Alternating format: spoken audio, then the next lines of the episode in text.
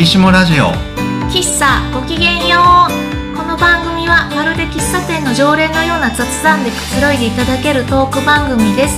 テーマはお掃除お料理お片付けセルフケアなどさまざまなモヤモヤも。まあいっかといつの間にか毎日がご機嫌さんになってるかもという愛のエネルギーリー番組なんです。皆さんこんにちは。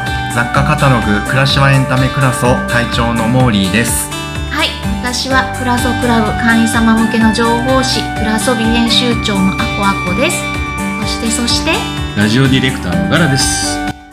はい、今日も始まりました。はいはい、あのお二人は前回ね、風邪を相当ひかれてあましたけど、本治ったんですか？治りました治りましたもはいうまた元のよかったじゃないですか。はい声になりました僕は逆にね、あの移っちゃったんですよ。あらいや移っちゃった。あれあのあれから？あれからね、風邪ひいちゃってね。まあ鼻水は鼻水だけだったんそうですか。うんちょっと今日ずるずる言っちゃうかもしれませんけども。確かにいつものパワフルはいな、うん。ね。パワフル柄じゃない、そうなんですよ。そっか。そうなんですけども、はい。あの今日はあのねスペシャルゲストがそう。いらっスペシしゃる。というャルゲストはい。のミュウです。ミュウちゃんです。ミュウです。自分が自己紹介しこんにミュウミちは。ュウちゃんです。はい、みゆです。よろしくお願いします。はい。はい。はい。どういうゲストなんはですか、い。ミュウちゃんは、はあの今回フェリシモから出ましたあの先日で発刊されたはい。はいワンピースカタログ、みんなで嬉しい未来を作るカタログというあのとってもなんだろう社会貢献型っていうんそうでですかね。すね。まあソーシャルグッドなうん。商品が揃うんっているうんうん。というみんな皆さんも自分の暮らしの中でできる範囲から社会がちょっとでも良くなる一歩を踏み出そうよというカタログです。ね、すごい素敵なカタログができまして、その中であの1000人集まれば復刊できるっていう復刊リクエストが復刊されまして昔あったんですけど、そのあの担当になってるのがみゆちゃんです。はい。です。これこれねプレスリリースもねあ出されてます出されてますって、はいこっちが出してるんですけ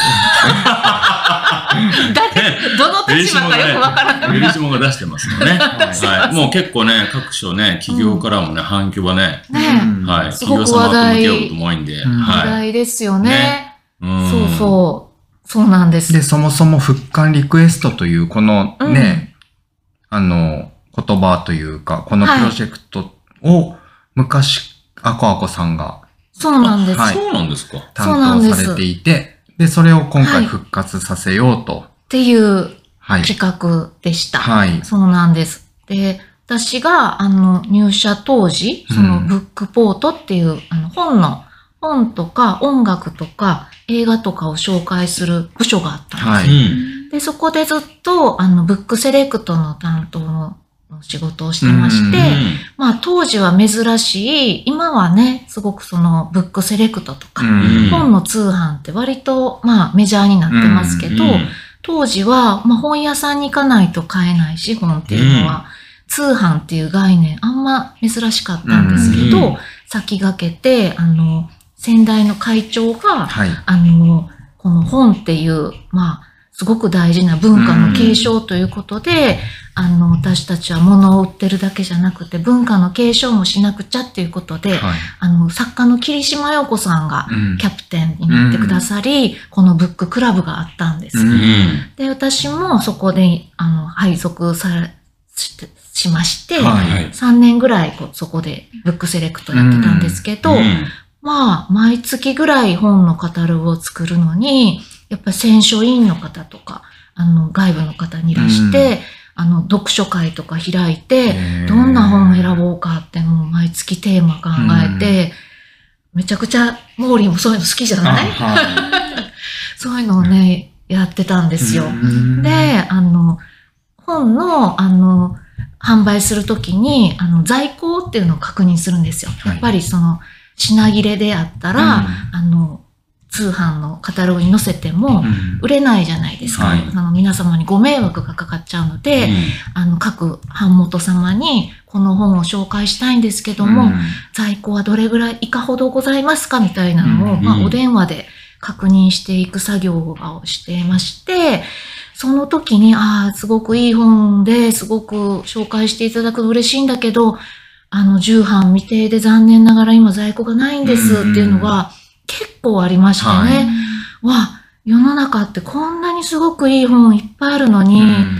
在、その重版未定で在庫がないっていうことで、あの、読みたくても読めないっていう方がすごくいるんだなって、はい。めちゃくちゃもったいないんじゃないですか、これはって言って、あの、だんだんその営業の方とも仲良くなってきたから、いや、これどれぐらいあったらいいんですかって言ったら、まあ、1000冊ほどっていうふうに、あの、そう、そのお電話してるところの版元さんが言ってくださり、えー、それだったらっていうことで、あの、ちょっと呼びかけてみますわって言って、うん。あの、カタログで、あの、な1000人集まったらこの本復刊できますっていうのをやったのが最初。うん。で、それが森まりさんの贅沢貧乏っていう本だったんです。うん。で、結構、まあ、ちょっとその、簡単な本ではないっていうか、うん。あの、結構読み込む面白い話話なんですけども、うん当初予定してたものよりもすごく多く、あの、ご注文いただいて、まあ、すごくめでたく復刊できたっていう話がありましてね。で、それを皮切りにいろんなシリーズを、あの、絵本であるとか、はい。あの、何冊も結構復刊のプロジェクトがありました。うんで、えっと、まあ、ブックポート自体は、えっと、2000年ぐらいに一旦、あの、プロジェクトとしては終わったんですけれども、今回この Go ピースっていう、そのソーシャルな、はい。ソーシャルネットワークじゃないわ。 social good。ソーシャルグッド。 social good なはことを紹介するカタログができるっていうことで、あ、ぜひ昔、あその、フェリシモでやってたブックポートっていうのを、ブックポートの復刊リクエストっていうのを復刊したいなと思い、あの、ね、みゆちゃんと一緒にはい。やろうって。はい。一緒にやったんですね。そうなんです。そうなんですやろうってそうなん。ですか。そうなんです。い。私本好たち。きだから。本好き、はいみゆちゃんも私も本好きなので、はいやりましょうということで、うんね。はい。で、この、そっからじゃあ、みゆさんお願いします。ずいぶん丸投げ。か入社した時にその昔ブックポートっていうのがあったっていうのをこう知って、うん。その過去のこうカタログとかも読ませていただいて、なんかすごいこんな魅力的なものがなんでなくなっちゃったんだろうってすごい悲しい気持ちはあったので、うん。今回その GO ピースで一緒にできるっていうのがすごい嬉しくて楽しくやらせてもらいました。ねえ、うん。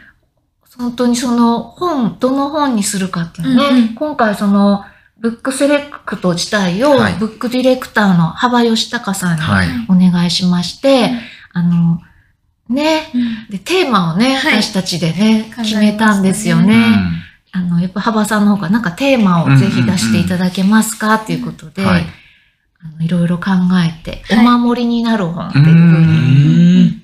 この本、やっぱ紙の本ってね、やっぱうん物質としてあるし、うん。何度も読み返せたり、うんまあ、デジタルの良さもあるけれども、こう、忘れちゃうじゃないですかね、はい。そのデジタル空間の中にあると。うん紙であるってすごく何度も見返したり、うん。忘れたりできるので、うんなんかすごくいいいいなという。うん。そうですね。で、そう、なんか、あと結構不安なことが多い、うん。今の結構世の中。うんうんで、その、文学がそのこ、うん人の心の支えになるんじゃないかみたいなことがあって、そのお守りにしたい本っていうテーマになりましたね。うんはい。そうなんです。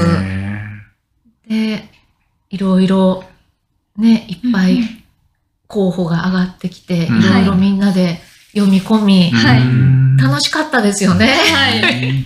もうそれは全部幅さんが候補を出してくださる。はい、そうなんです。なるほどろいろ。何冊ぐらい ?30 冊30ぐら冊いぐらい出してくださってねで、本当に私たちも一生懸命読みまして、で、これだ、これだってなったのが、はい。どうぞ、みゆさん。はい。えっ、と、長田博さんの、はい人はかつて木だったという詩集になりうます。ん。えーこれを選んだ理由があるんですね。そうですね。はい。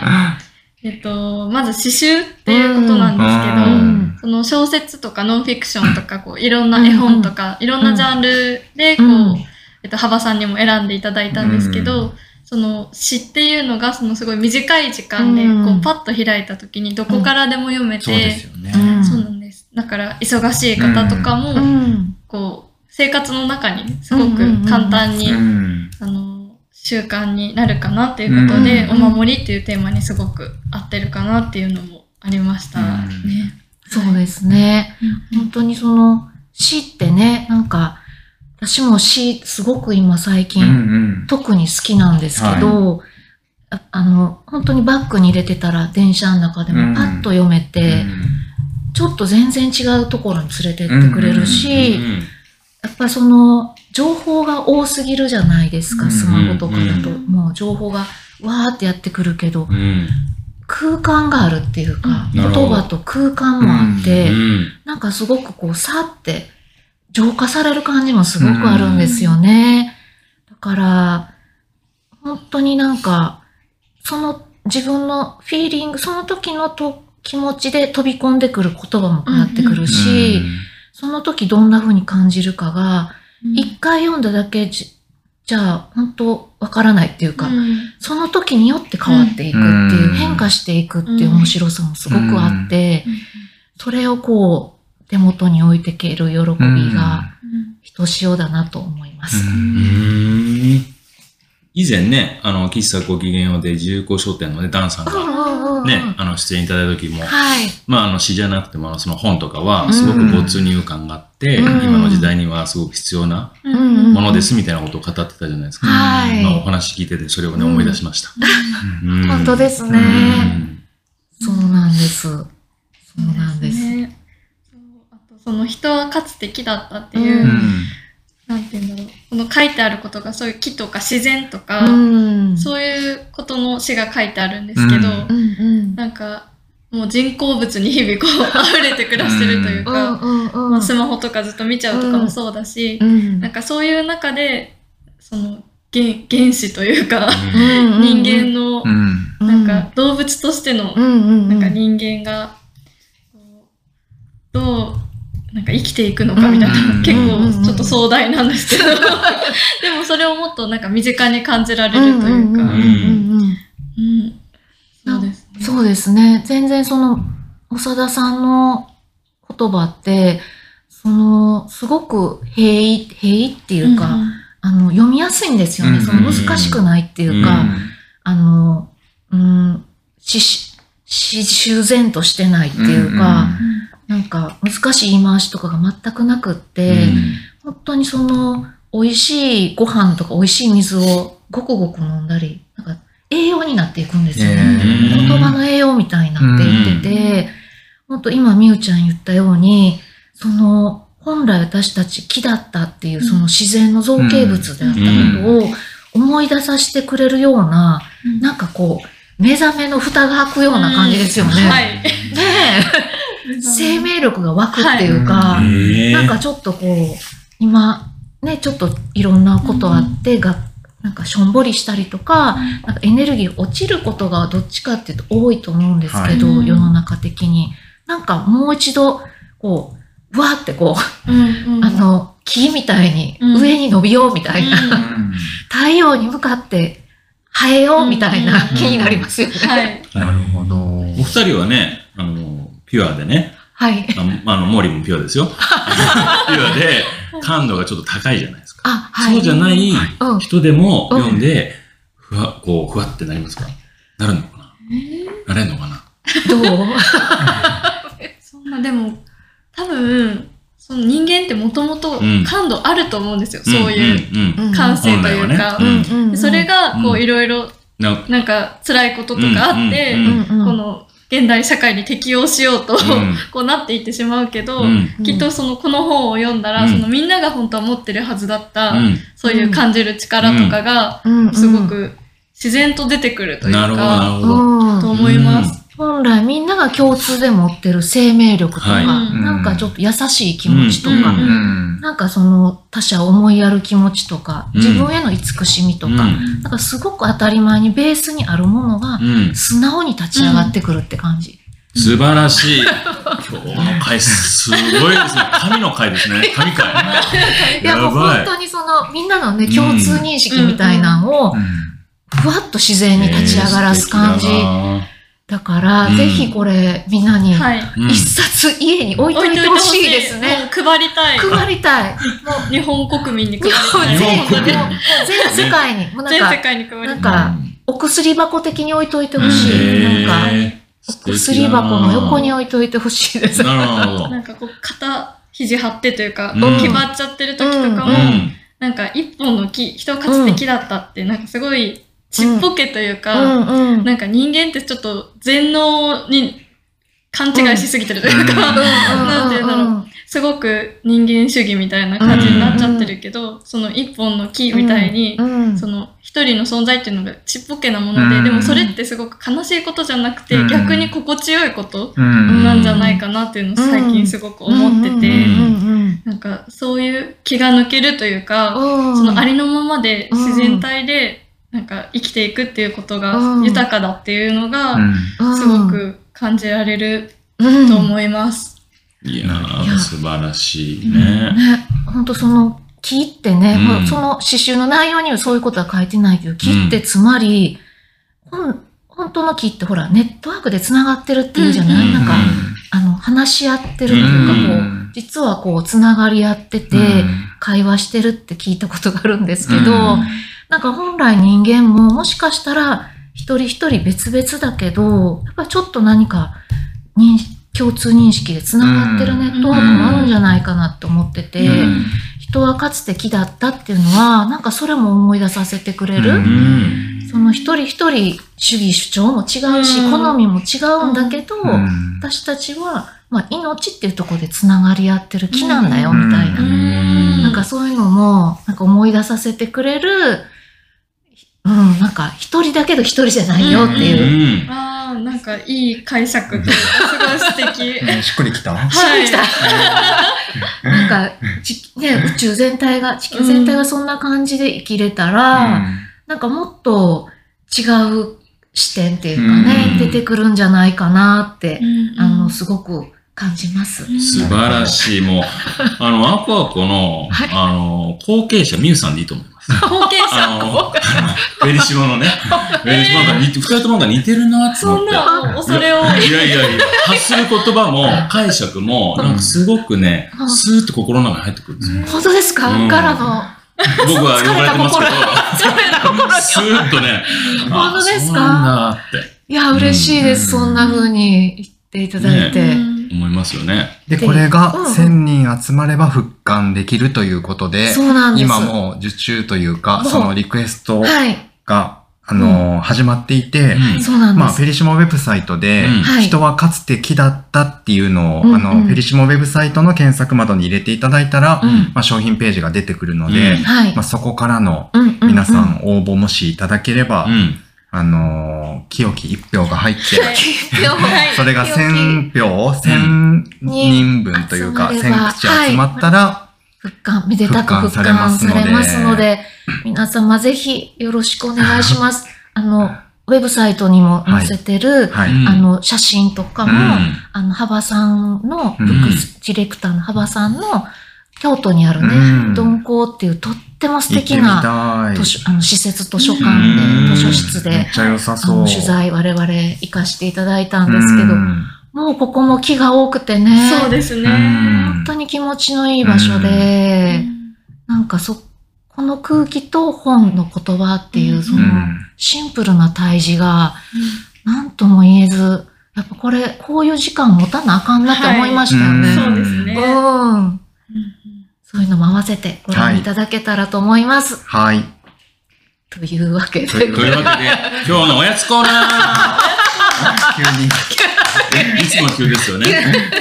あの、今日のおやつはですね、はい。今回のテーマになんかすごくね、聞いててね、はい合うなと、たまたまなんですけども、あの、神戸花熊にある、はい。うん。えー、チョコレート専門店のジョイスというね、お店があって、このあの、ジョイスを立ち上げたジョイケさんっていうショコラティーがいるんですけど、このジョイケさんが素晴らしくて、うんうん。えっ、と、日本の食材と世界の、世界のカカオをペアリングしたボンボンショコラを、あの、提供してるんですね。うん。で、日本の食材の魅力をもっといろんな人に伝えたい。生産者とうん。食べていただける皆さんと、えーそその間をつなぎたいみたいなことの思いがあって、うん。日本の食材をボンボンショコラの中に入れてるんですね。うん。で、これがめちゃくちゃ美味しくて、まあそのジョイケさんの思いも詰まってますし、見た目も美しいし、うん。味も素晴らしいんですね。うん。で、あの、このショコラを、えっと、食べていただきたいんですけど、一斉に食べると味が違うので、それぞれ食べていただいて、それぞれ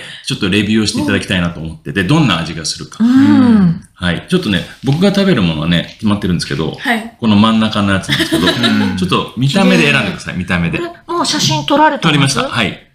めちゃくちゃ綺麗じゃん。ないわ惑星の指さす。指さしてせーので。どれがいいかね。は。はいい。勝負やね。勝負やね。せーの。の。えなんでもいいです。すごい後輩。後輩、後輩、後輩み偉い。ゆちゃ後輩偉い。ん、どれでもいいって言ってくれた。うんどれでもいいですじゃあもう、本当に綺麗ですい。じゃあ、まず、モーリーからね。はいモーリーから食べていただいて。はい。はいどんな卵型のマツはいやつです。はいなんか惑星みたいですね。はい。ね、うん、綺麗。なんか、いただきます。はい。もう、パックリね、一口でいった方がいいです。あえーめっちゃど一口いかない、一口でいった方が、うん味の変化が口の中で生まれるんで。うんなんだ。はい。どんな味がしたかってちょっと教えてください。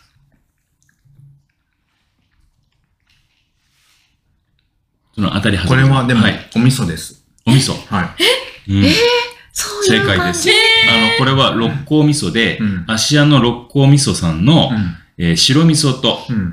えーカルパドスかな？と、ベネズエラのカカオのキャラメルガナッシュを掛け合わせたショコラなんです。私ね、これね、正直一口最初かじったじゃないですはいか。かじった時にお味噌って分かったんだけど、うんうんバクって口に入れてたらお味噌って分かんないかもしれない。もしかと思いました。なるほど。なるほど。あの、お味噌だなと思ったんですけど、うんうんうんすごく混然一体と、はい。うんマリアージュが大成功してました。あ、そうなんですよ。で、はい。この前ね、昨日行ったんですけど、はい。えー今、味噌がどんどんどんどん日本の文化からなくなってるんですって。なぜかっていうと、少子化だったりすると、うん。朝からお味噌汁を飲むとかご飯を食べるところがなくなって、うん。もうパンとか忙しくて、うん。そういうなんか軽食、グラノーラみたいなのになっちゃって、うん味噌汁を飲む文化がなくなってきてるんですで、味噌屋さんがどんどんどんどん、あの、その需要がなくなってみたいな。うんところで、新たに、じゃあ、うん味噌をどうやって活用して、どうやって知ってもらうかっていうことで、うんあの、ショコラティエで、これをプ敵ロデュースしたらしいです。でもめっちゃ美味しい。あの、とてもはい。芸術的なうん。レベルまで高められてます。すごい。はい。はい。じゃあ、あの、二番手 ね、ど、どっち二番手のじゃあ行きますねはい。なんか、あれだよね、漆の、ななんていうの、なんかそのこ、う、ね、漆器みたい伝な。統芸能みたいうん確かにうん、なんか。すごくかっこいい、うんモダンジャパニーズな、い、ただきます。はい。私もこれちょっとパクッといきます。パクってお願いします。口の中でね。もう、結構。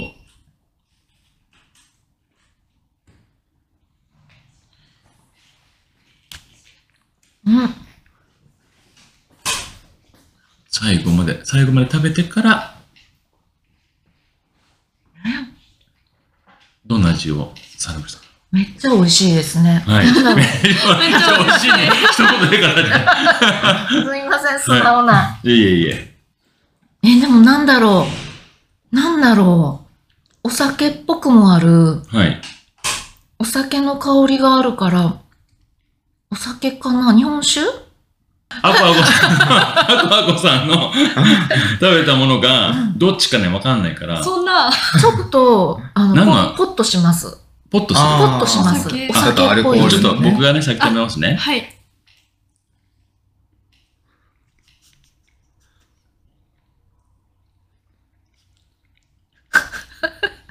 あ。これは、僕が昨日食べたやつだ。間違えちゃった。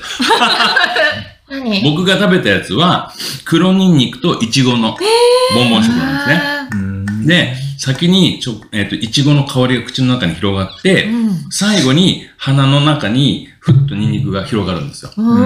で、これの時間差もめっちゃ設計されてて、うんいきなりニンニク行くとニンニクの香りだけになっちゃうんでっていう。すごいなと思って、最初にイチゴの香りさせて、その後ニンニクってうん、すごい設計だなと思すごい設って。計ですね。で、アコアコさんのやつは、醤油かける黒糖かける生姜。全然違うやん。で もホッとするのは生姜かも。ポッとする、うんなんかポッとあったかくなった。生うんえ、姜か。醤油、生姜。醤油、黒黒糖、こ醤油、黒糖、生姜ですね。糖なるほど。うんまあ、生姜のところかもしれないそうですね、ポッとすする。うん。はい。そして、みゆさんはい。みゆさんのね。いただきますはいえ。これは自信作らしいですね。黄色はい、黄色のね。白っぽい。ホワイトチョコ？うん、なんだろうね。いただきはいます。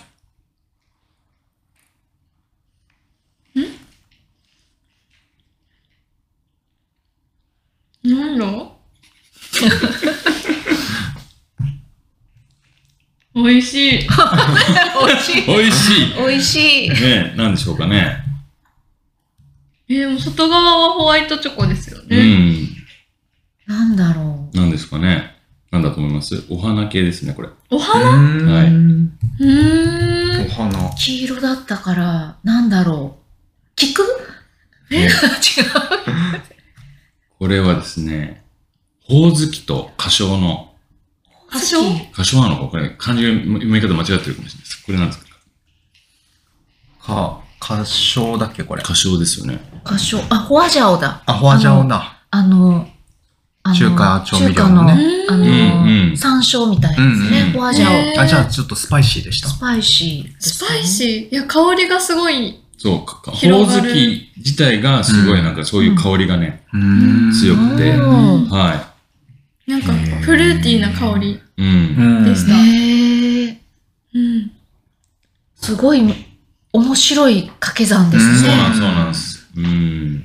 すごい。めちゃくちゃそのほおずきはなんか肌とかうん。ビタミンとか潤いを保つっていうことですごくいいらしいんですよ。そうなんだ。今の季節ですね。そうなんそうなんです。ちょうど、あ、そうなんだ。ん。今ちょうど近所の花壇にめっちゃ生えてます。へだからこれ以外に、あの、すだちとか、うん。柚子とか、うん。いろんな日本の食材、うん。酒粕とか、いうのを掛け合わせて、このチョコレートの中に包み込んで、あの、提供してるんで、すごい、うんあの、はい、す素敵なね、繊ショ細コラティエな。だなと思って。うんはい。で、あのショコラティエ、まあ、ちょっとちっちゃいショコラティエというか、あの、あの、なんだろう、ラボなんですけど、ううん。そこでアイス、ジェラートに、うんうん。えっと、みりんをかけてえー、あ、美味しそう。食べたりとか、みりんはい。ジェラートにみりんなんて想像がつかないですめちゃくちゃこれがうまくて。え美味しそう。うん。なんでね、ぜひえね、ー、花熊と花熊、花熊にあるジョイス、えー、行ってみます。通販でもね、買えますので、あの、インスタで見ていただければ、インスタの写真もすごい綺麗ですよ、ね。自分で撮ってるんですよ。あ。その、へーそうなんではす知ってたんだ。実はちょうど昨え日、知人におおすすめされい。て、え？そうなんタだ。イムに。だってさっきジョイスって言ったら、はぁっていう言って顔したもんねね。って言ってたから、行きつけなのかと思いました。行きつけじゃないんですけど、行ってみようって思ってもうました。本当にして、もう大体僕2時間ぐらい喋り、喋っていっちゃうんですけど、うんはい立ち話して。はい2時間長い。で、ジョイケさんが素敵な方だから、うんそこに常連さんがいっぱい来るんですよ。その方々と名刺交換して、うんあ、フェリシモさんなんですねって言って、なんか、うんいい、新しいことが生まれたらうししいいですね、みたいな話をしたりとか、うんあと試食チョコレートもくれるんですよ。これ新作なんですけど、この前はポルチーニのチョコレート作ったんですけど、いいなイタリアのキノコですよね。そうそうそうそう、そうなんです、そうなんですよ。それぐらいね。すごい。で、あの、ジョイケさんは、ボーグジャパンにも取り上げられるうんショコラティエだったりとかする。ボーグジャパンボーグジャパンしてます知ってますよ。しますよね。そういうねあの、神戸花熊のジョイスさんの、えーチョコレートでした。ありがとうございます。ごちそうさまでした。ごちそうさまでしお疲れ様たで。した。はい。今日は何か宣伝。あ、あります？宣伝ね。はい。クラソ、暮らしはエンタメクラソ11月号のテーマというか、うん11月号のうんお知らせなんですけど、はいうん11月号、Early Winter。あ Early Winter アリーウィンター号なんですけど、囲む幸せというテーマで、うん。いろいろ囲みたくなるよね、アーリーウィンターだからっていう、囲みたくなる。はい、うんあ、の、温かい食べ物、まあ鍋とかね、で、暖かい服は囲みたくはならない。えっ、と、どうだっけな。えっ、と、だまあ、自分をホクホクさせてくれるものが恋しくなる寒い季節。節、で、まあ、家族や友人、仕事仲間とテーブルを囲んだり、うんうん食後に季節の果物を食べたり、推しのグッズで机をぐるりと囲む。とかね、まあそういう囲み囲まれることで心も体もじんわり温か、ささやかだけど、それってとっても大切だよね、ということで、うん。まあ好きでたまらない者たちに、えーっと、たくさん囲まれて温かく過ごしませんか？という、まあ、うん。最初の、あ最初じゃない、冬初期の、うん。あの、はい、暮らしをちょっと提案している一冊になっております。いいですね、はい囲みたくなる。んうんねほら。美味しそうね鍋。お鍋のページがあります。おでんのページもあります。いいですね。はいわあう、ん。楽しいカタログ。ほら、囲んでる。本当だ、囲んでる。めっちゃ笑ってる。ね。うちのスタッフ。はい。うん。はい。という、暮らしはエンタメクラスと、はい、あの、クラソビ1月号は、表紙めっちゃ可愛いじゃないですか。はい、あ、の、今回はその、お守りになるうん。特集っていううんテーマ、先ほどの復刊リクエストとうん揃えまして、うん。あの、私を慈しむ練習帳っていう特集を組んでます。うんあ。の、いつもはお料理が多いんですけど、どっちかっていうと自分をあの見つめ直すうん。セルフワークみたいな、うん。あの今の自分の景色を知るとか、うん。あの、自分のタグ付け？うんうん。タグ付け、なんか例えば会社員とか女性とか、うん。その年齢とか、そういうのを一回客観的に棚卸しして、うん。それに対しての思い込みみたいなのを外してみませんか？みたいな。うん。自分の忠誠心をて自分の中にある隠れ忠誠心みたいな。あー。おん女性だって女らしくしなきゃとか、それって。うん。誰が決めたんみたいな。うん。お母さんやったらなんか一生懸命尽くさなあかんとか、うん。そういうのも誰が決めたんみたいなのを、えー忠誠心を手放す。なるほどね。うんみんな隠れた忠誠心。忠誠心。だから、まあちょっと隠れた、うっすらあるっていうねね、うん。そのあの潜在意識になんか潜ってるような、うん。そういうのをちょっとその手放していくっていうのを、なんか簡単なワークでやっていくっていう特集にしてまして、でエクササイズとかも紹介してます。うん。あのちょっとそのこの1年間なんかもやっとするなっていう時に立ち戻れるお守りになるような特集になればなということで、あの先ほどの「人はかつて木だった」の紹介もしてますし、これ一冊がお守りになるというワークうん。の本です。あ、はい特集です。はい。はい。そうですね。はいありがとうございました。ありがとうございましたはい、どうですか？みゆさん、こう、ちょっとな、ラジオのか、雑談なのかよくわかんないはい。番組でしたけども。はい。はい。チョコレート美味しかったです。ちょ、ちょっと美味しかった。ね。はい。うそうでん。すね。ね。また遊びに来てくださいね、みゆさん。すごくね、言葉に力がね、あるしね、うんすごく素敵な言葉を発するね、みゆさんなんで。うんうんうん。またね、またぜひお呼びしたいですね。紹介したいですね。紹介したいです。はいお願いします。うん。遊びに来てくださ。はいい。はい。ありがとうございました。はい。えっと、番組に関するメッセージは、公式インスタグラムアカウント、クラソビアンダーバーフェリシモのダイレクトメッセージからお願いします。同じ内容で Apple Podcast、Spotify でも配信しています。お好きな方法でお楽しみください。はい。それでは次の配信でお会いしましょう。ここまでのお相手は、アコアコと、モーリーと、ガラでした。あ、そして、はい、みゆでした。はい。今日もいい日で、ごきげんよう。